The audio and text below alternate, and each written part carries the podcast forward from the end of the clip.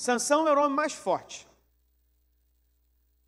Sansão é o homem que mais chamava atenção. Aí quando ele chega, que ele vai para uma cidade que não é de Israel, ele está indo para uma cidade aonde essa cidade, presta atenção, não compactuava com os conceitos e com os dogmas da sua cidade. A sua cidade pertencia a Deus. Tinha uma cultura. Essa cultura era totalmente diferente da cultura da cidade aonde ele foi dar um passeio. Sabe aquele passeiozinho da meia-noite? Não vou dar só um rolezinho ali. Sansão chegou lá, viu uma formosura, se fosse hoje, uma tchutchuca, gostou, se apaixonou e já voltou com pedido de casamento para casa, porque tem gente que é assim. No dia que se apaixona, já faz planos para noivar, para namorar, para noivar, para casar. É um amor assim, é, meteórico, né? É um amor cometa, chega e vai, pá. Porque geralmente os jovens, eles vivem dentro de um cativeiro chamado emoção, sentimento. Uma das coisas que mais machuca o jovem, mais aprisiona os jovens, não é dinheiro, por incrível que pareça, não é desemprego. Tem muita gente aí que está orando para Deus não abrir uma porta, para justamente não ter que trabalhar. Queima ele, Jeová.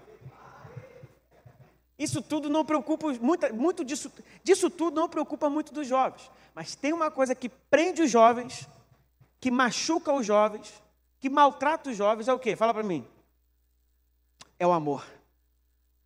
Sansão viu aquela formosura, voltou para casa e falou assim: Pai, mãe, vi uma tchutchuca linda. Quero ela para casar. Só que quando Sansão fala, ele não fala perguntando a opinião dos seus pais. Ele já fala dizendo: traga para mim. Irmãos, que eu me entendo por gente, na casa quem manda não é o filho, é o pai. Ou a mãe. Pelo menos contra o filho, em detrimento do filho. Mas aqui Sansão bota a banca de quem é que manda dentro de casa. Eu talvez começo a compreender que talvez seja pelo fato dele ser muito forte, muito musculoso, talvez seja o fato dele ter muitas habilidades, muitos talentos, não sei. De repente seus pais eram já avançados em dias, mas uma coisa eu percebi, parece que Sansão é que manda dentro de casa. Ele fala: "Traga para mim que eu quero casar com essa mulher". Aí, olha aqui que o olha aqui que o pai que a mãe de Sansão fala, que foi o que você falou aí. Sansão, Será que na nossa cidade, em outras traduções, será que no, no nosso arraial, em algumas traduções, será que no nosso povo não tem ninguém que você possa escolher? Qual era a preocupação do pai e da mãe de Sansão? Porque a cultura era diferente. E a cultura naquela época é diferente, a religião era diferente. A religião sendo diferente, o Deus era diferente. Os pais de Sansão estão preocupados porque Sansão está vendo estereótipo. Mas os pais de Sansão estão olhando uma, uma coisa que vai muito além do estereótipo. Está olhando o futuro de Sansão. Quando os pais estão despertando Sansão, estão falando o seguinte, Sansão, pelo amor de Deus. Tem tanta menina aqui no nosso arraial. Tem tanta menina aqui no nosso meio. Tem tanta varoa que serve o mesmo Deus que você serve. Para que, que você vai pegar fora do arraial? mostra que Sansão não compactuou com os desejos dos seus pais. E agora eu quero pegar alguns pontos.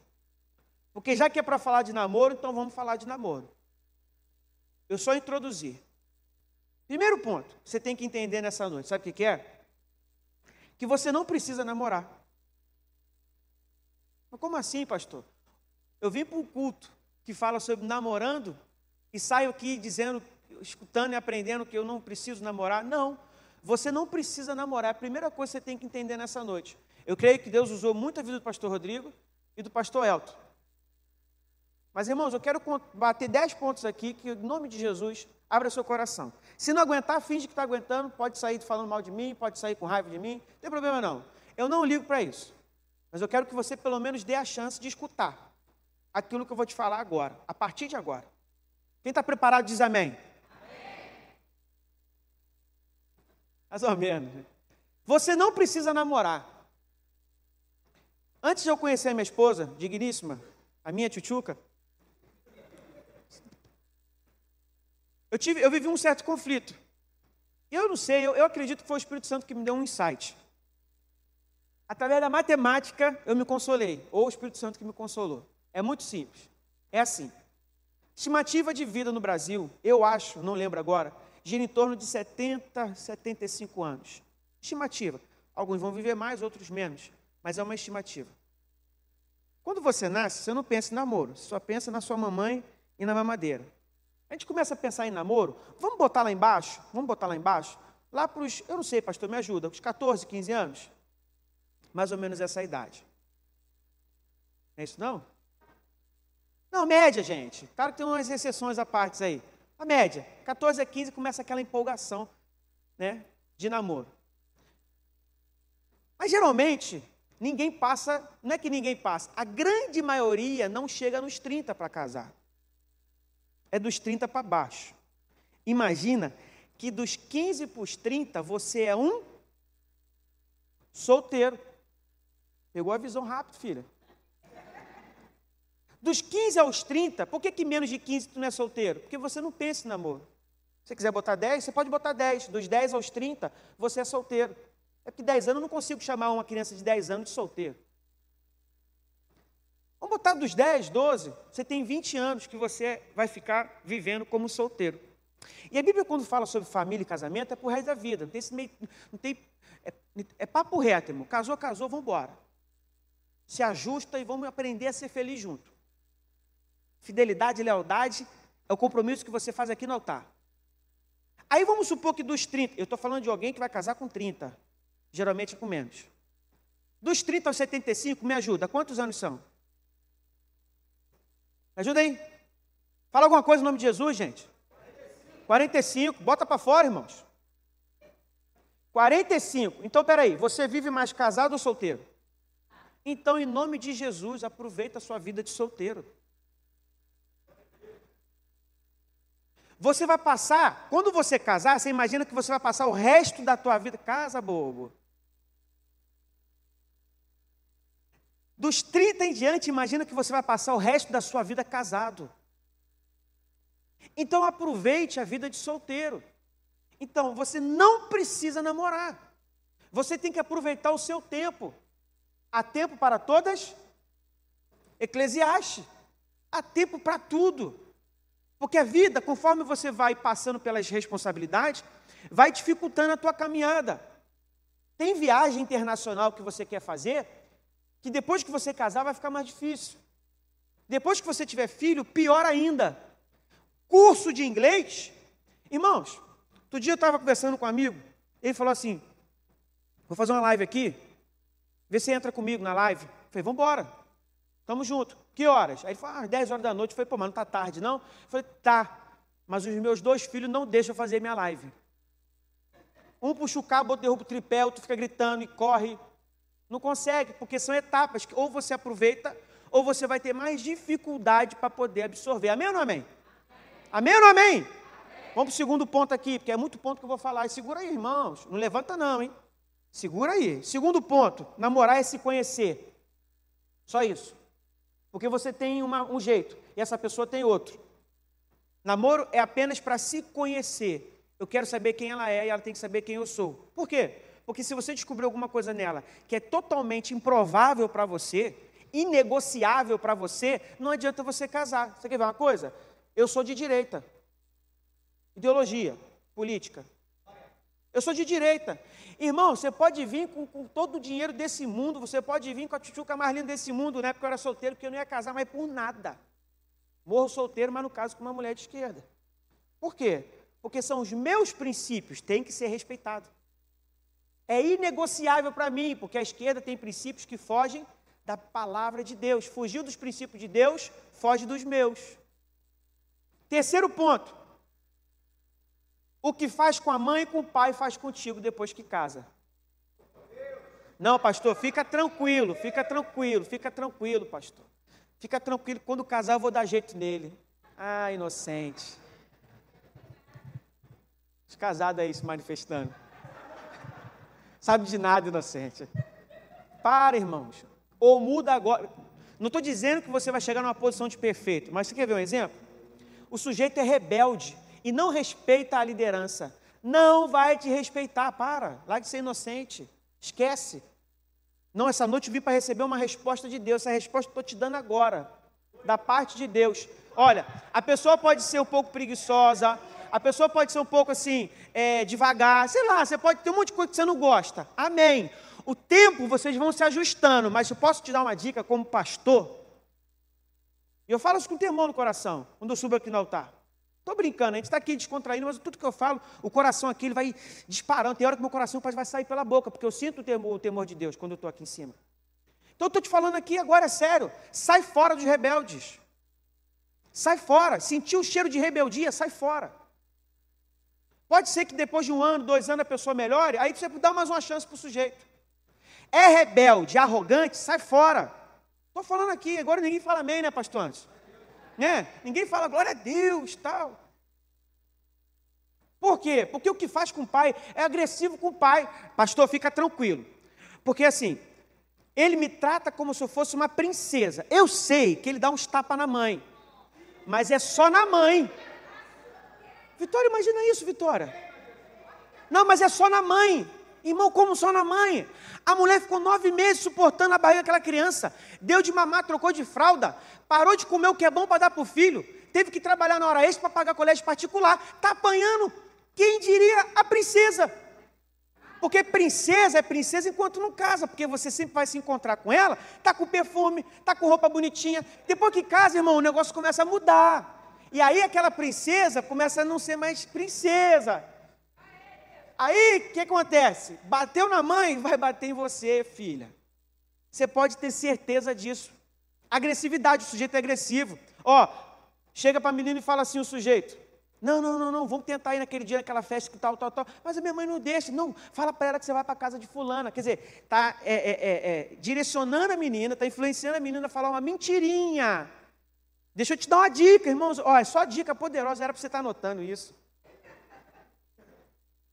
Se ele está te influenciando para fazer alguma coisa errada contra alguém, ele já está influenciando alguém para fazer alguma coisa de errado contra você. Isso é certo, irmão. Isso é a lei da vida. Isso é certo, não tem erro. Sabe por que eu estou falando isso? Porque geralmente nessa idade, e por causa da, desse cativeiro chamado emoções, que muitas vezes vira um cativeiro contra nós, a gente não consegue entender, não consegue enxergar com clareza as coisas. E por não enxergar, a gente se torna refém na vida sentimental de esse outro alguém. Quem está entendendo diz amém. amém. Aqui, ó, quem segura relacionamento com sensualidade. Não, eu tenho, eu sei que eu sou bonita, eu sei que eu sou mais bonita para ele do que ele é para mim, então eu vou segurar ele na minha sensualidade. Não vai. Claro que não vai.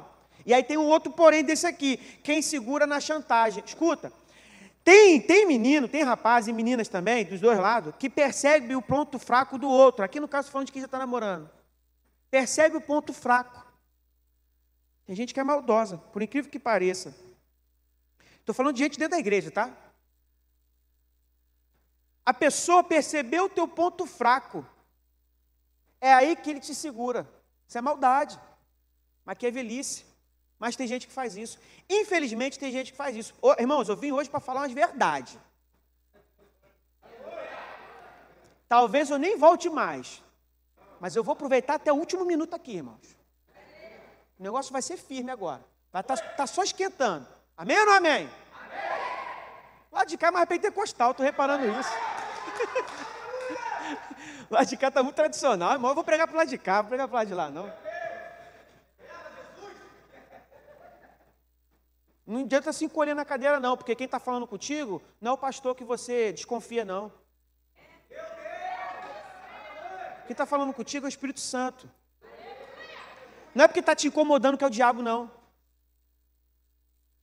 Não é não. Porque a verdade às vezes machuca mais do que a mentira. Na verdade, a verdade é que machuca, né? Mentira não machuca. Cinco. Não procure vantagens, procure valores. O sujeito chegou na igreja. Então, vou dar exemplo para tudo aqui, pelo menos para a maioria, eu vou tentar dar exemplo. O sujeito chegou na igreja. Aí, o rapaz é gente nova no pedaço, né? Geralmente chama uma certa atenção. Ou vice-versa, menino, menina, tal, não importa.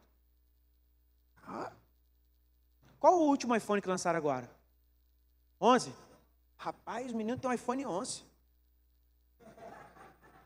Aí, menina é violenta, hein? Aí já começa aquela, sabe aquela coisa, despertar aquela atenção, porque tá vendo o quê? Vantagem. Minha filha, aí, minha esposa tá ligada. Tá vendo vantagem. Mas não tá vendo o quê? Vai, filha. Valores.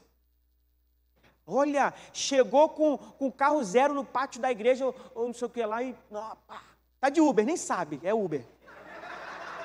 Chegou tirando onda de motorista que particular e nada, é Uber, pagou cinco reais. Que aí, qualquer corrida é cinco reais. Outro dia deu 6,50, eu já fiquei. Falei, que 6,50? É 5. Não, porque isso aqui, isso aqui, ó. ver só. Por quê? Vê, vê vantagem, mas não vê valores. E sabe por que eu estou falando disso? Porque às vezes a gente fica impressionado. Mas, irmãos, tudo que você tem hoje talvez não seja um indício do que você vai ter amanhã, não. Não cria tendência. Porque tem um iPhone, porque tem uma roupa é, é moderna a roupa de marca, porque chega no carrão, tal, tal, tal, tá? Mas isso não significa que vai ser uma evolução financeira, não. Ele tem aquilo porque a, a, família tem uma condição boa, mas vai chegar uma hora que ele vai ter que sair de dentro de casa, a fonte vai secar. Ou ele se prepara para poder manter esse padrão de vida, ou ele se nivela, ou ele cai, ou ele não passa disso. Você quer ver um exemplo disso? Bacana demais? Tem um sujeito no Brasil, vou falar quem é já no final. No final não, aqui nesse exemplo. Que ele estava Criança, ele contou, eu, eu chorei com o testemunho dele, muito bonito. Ele estava falando que ele, quando criança, ele engraxava sapato. Criança, criança, criança, criança. Aquela pastinha, não sei se você já viu, o caixotinho e a escovinha. E ganhava migalhinho, um dinheirinho e tal, tal, tal. E às vezes ele era menosprezado, que estava ali fazendo aquilo, né, ganhando o dinheirinho dele. Quem olha para esse menino dá alguma coisa?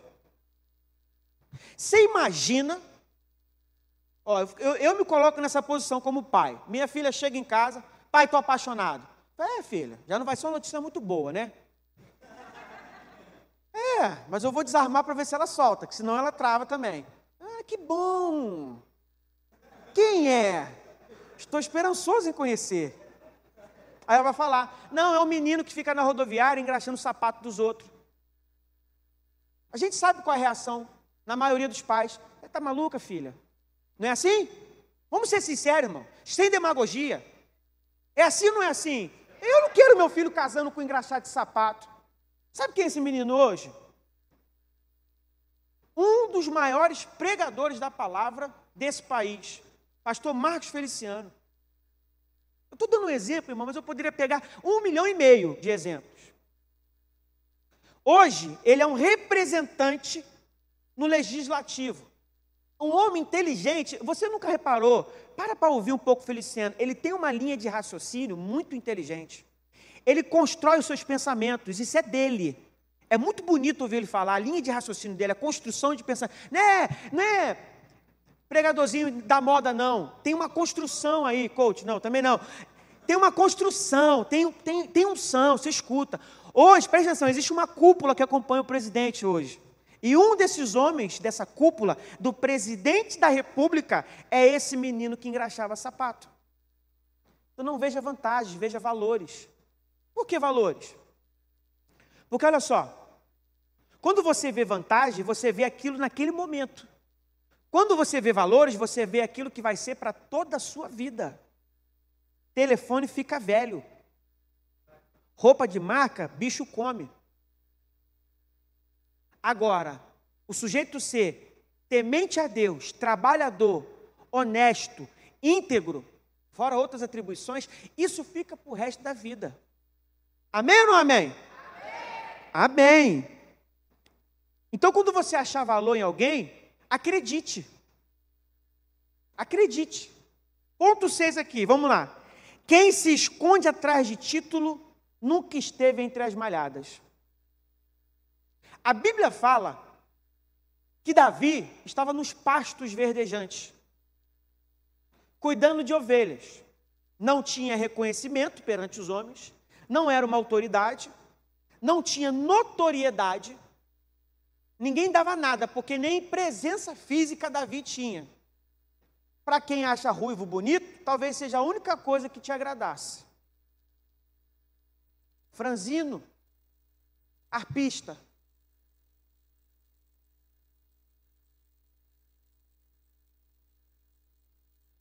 Davi se escondia atrás dos seus valores, Davi se escondia atrás dos seus propósitos, dos propósitos que Deus tinha na vida dele, não atrás de título. Porque tem muita gente que se esconde atrás de título. Vamos para os exemplos. Porque eu sou músico, porque eu sou cantor.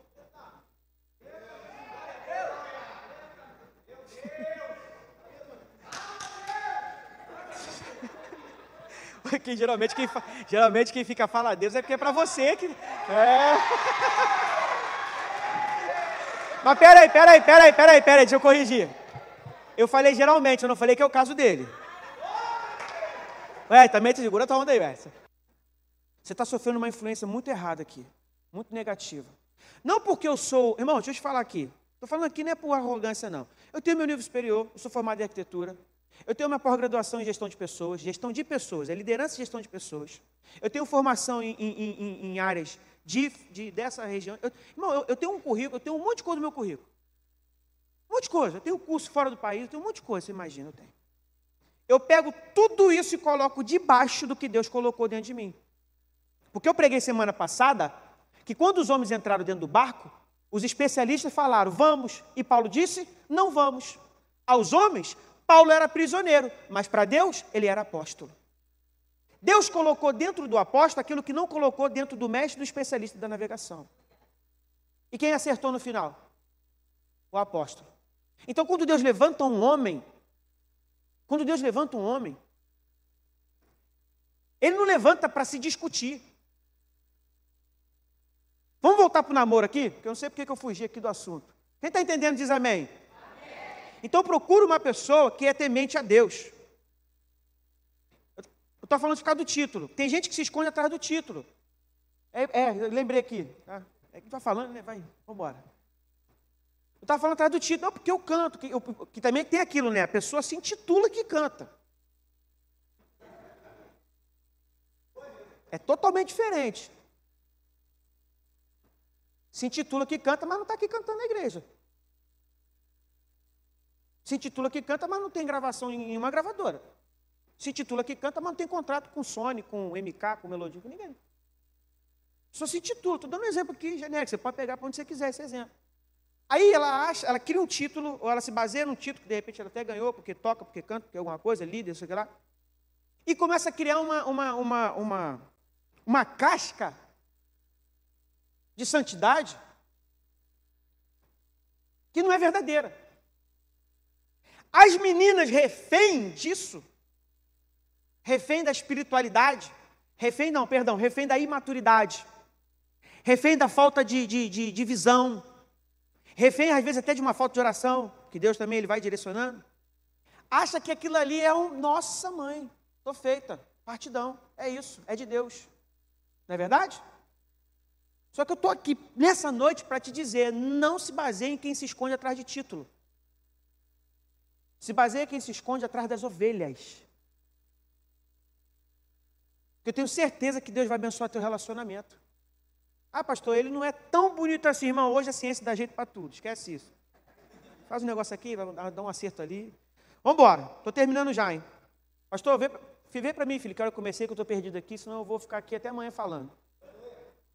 Vamos lá. Eu dei esse exemplo aqui justamente porque eu sou filho de pastor. E filho de pastor, filha de pastor não significa nada. Eu posso falar isso porque eu sou filho de pastor. Não significa nada.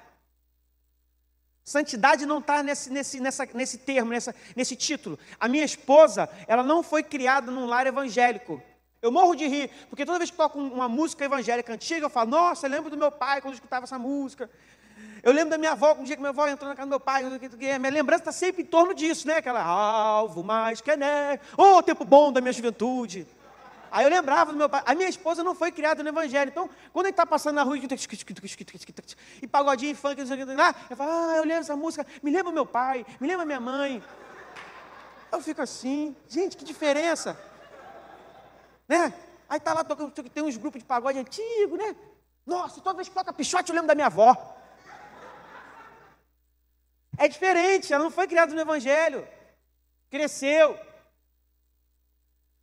Só que na sua juventude, Através do encontro de mulheres, graças a Deus por isso, ela veio aqui na Nova Vida, conheceu a Nova Vida e abriu o coração para Jesus.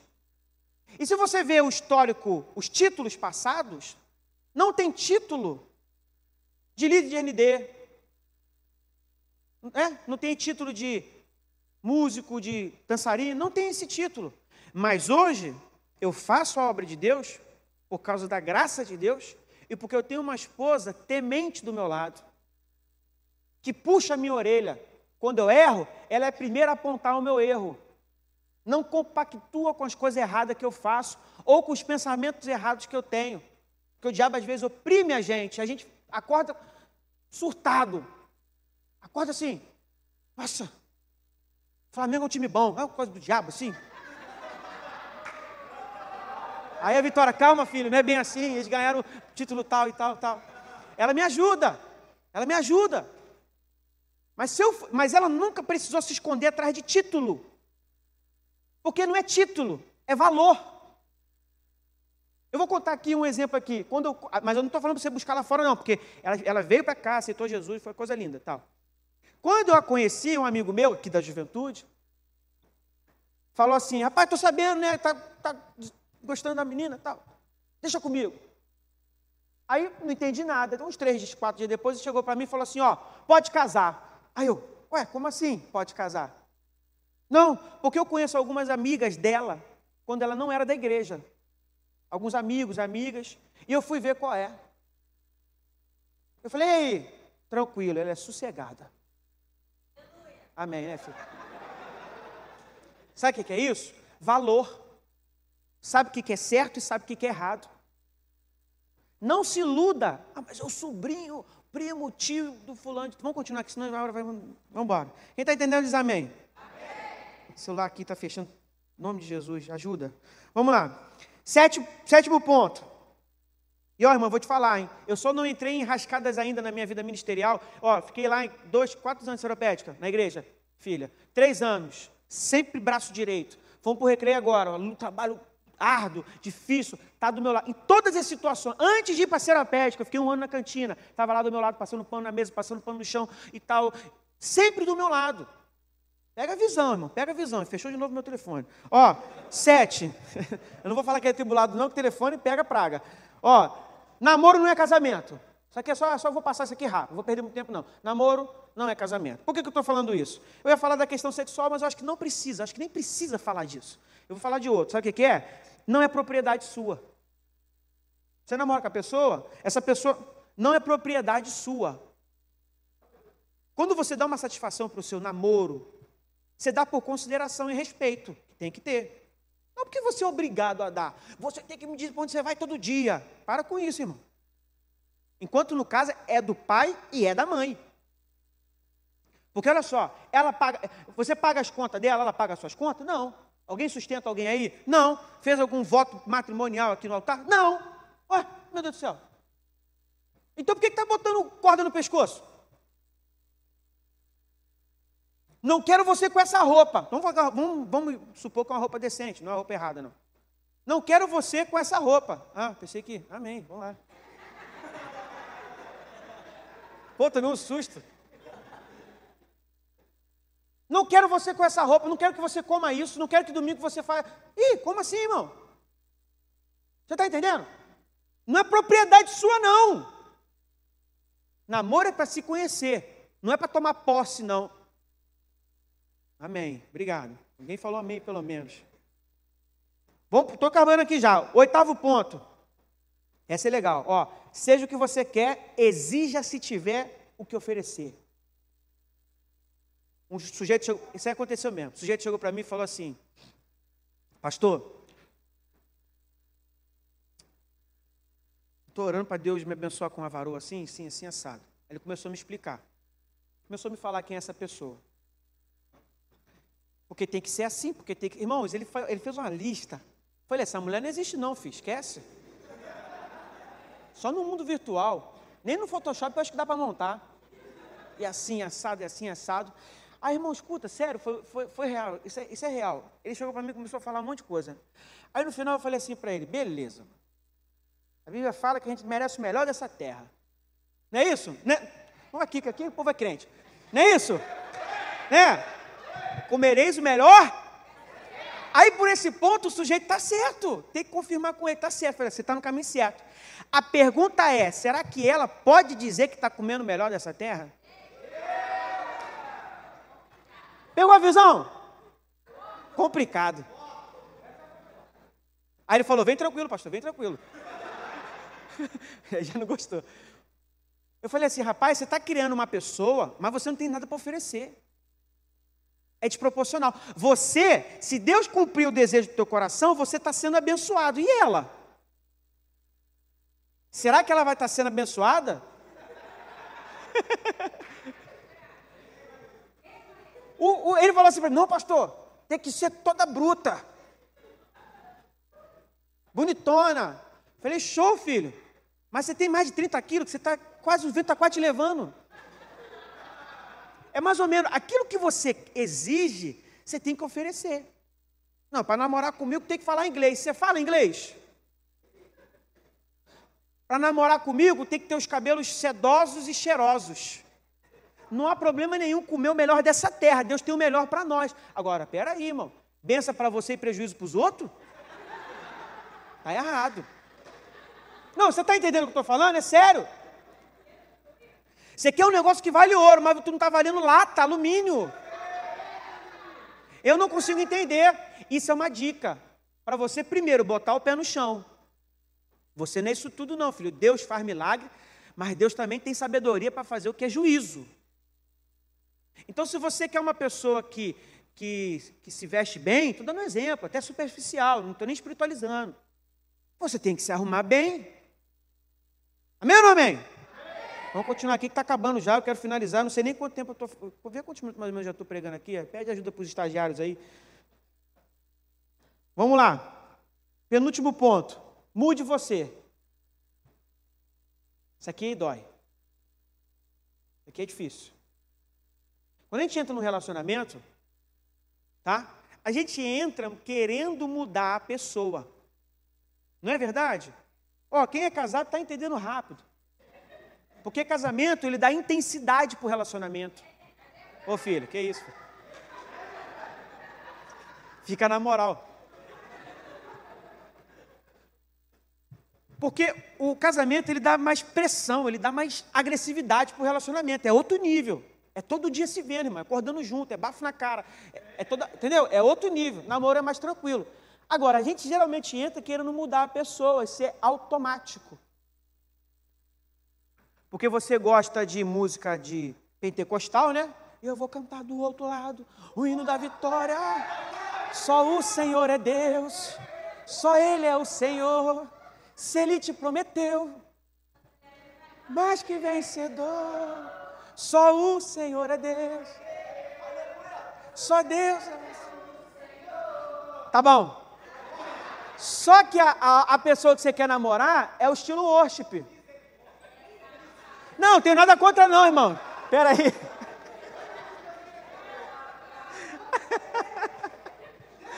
irmão, veja atenção, não estou criticando os estilos, deixa isso para outro culto.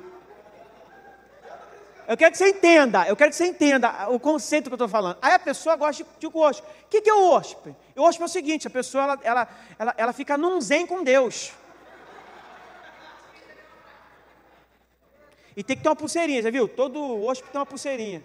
Aí dá uma esticadinha assim. Irmãos, é padrão, é, é carimbado. É o OSP.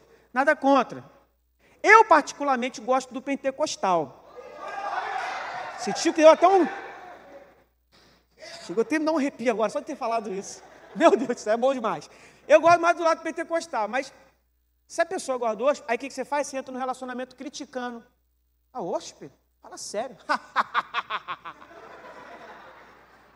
Você fica desdenhando, não é porque você é contra o hóspede, é porque você quer que ela passe a gostar do teu gosto. Só que você tem que entender, e eu aprendi isso com o bispo, que você não tem que mudar a pessoa, você tem que mudar você. Porque quando você muda, a pessoa muda. Não, tudo bem, filha, vamos então botar um hóspede para a gente escutar aqui, beleza. Aí você ainda faz um esforçozinho, pô, legal.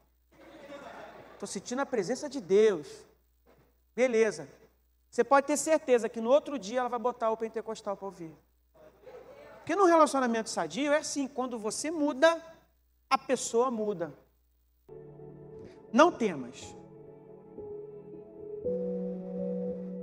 Porque eu estou contigo. Vamos digerir esse versículo. É um versículo só, acho que é um só, vou ler dois não. Algumas pessoas eu sinto da parte de Deus que vieram hoje e essa palavra é para você, não é para todo mundo não. Essa palavra não é para todo mundo que eu vou falar agora. Para algumas pessoas que eu estou sentindo muito forte no meu coração. A gente brinca aqui, mas não sei quando é Deus que está falando. Pelo menos às vezes eu acho que eu sei que sei. Não temas, porque eu, letra maiúscula, Senhor, estou contigo. Não esmoreças, porque eu sou teu Deus. Eu te dou vigor. Sim, eu te ajudarei. E sempre te sustentarei com a destra da minha justiça. Tem gente que não entrou no relacionamento ainda porque tem medo. Está preocupado, está inseguro ou porque nunca se relacionou com ninguém a primeira vez,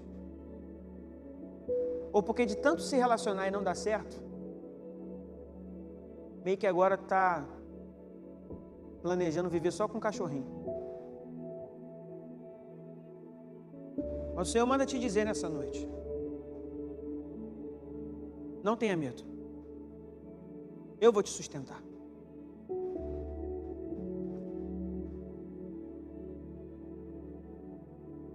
É normal ter medo.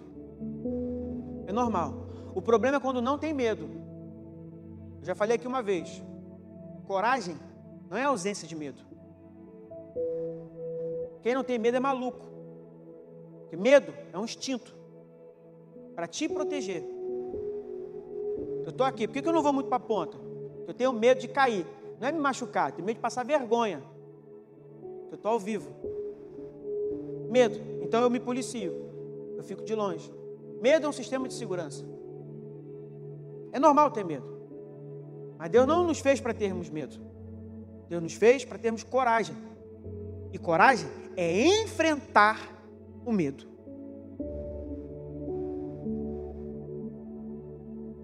Não, pai, eu não sei andar de bicicleta.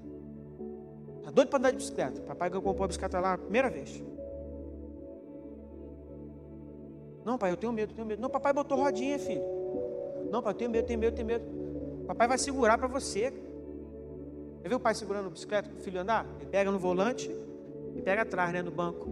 Irmão, não tem como cair, só se o pai quiser que a criança se arrebente. Não tem como cair. Tem rodinha, a, a bicicleta é baixinha, ele segura na frente, segura atrás. Ele tem força para segurar e levantar com a criança com a bicicleta com tudo. É isso que Deus está fazendo. Deus, no início do seu relacionamento, Ele está pronto para botar rodinha, para segurar atrás e segurar na frente. Ele falou: Eu te ajudarei. Você acabou de ler isso, irmão. É a palavra de Deus, não é a minha palavra. Deus está pronto para te ajudar, mas Deus não pedala. Quem pedala é você. Pedala, Robinho. Quem pedala é você, não é Deus. Então, se você não pedalar, você não aprende. Se você não pedalar, você não anda se você não pedalar, você vai continuar parado. E Deus vai continuar parado do teu lado. Porque Deus não pedala. Deus só ajuda. E Deus sabe, como um pai que leva a criança lá para andar de bicicleta, sabe que chega um momento que ele larga, a criança vai sozinho. Ele sabe que a criança, mesmo com rodinha, cai. Mas se for gordinho, então é certo. Vai cair. Mas é assim que aprende, e o pai é ciente disso. Então, muitas das vezes, a ajuda do pai é deixar você cair. Quem está aprendendo, além de cair, mesmo com rodinha, não sabe fazer curva. Eu, quando eu ganhei minha primeira bicicleta, olha como é que era. Eu andava ah, com rodinha, ah, acabava a rua.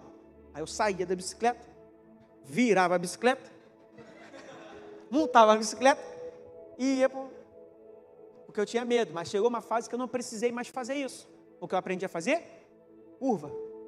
Então o relacionamento é assim. Nunca estaremos prontos para um relacionamento, esquece.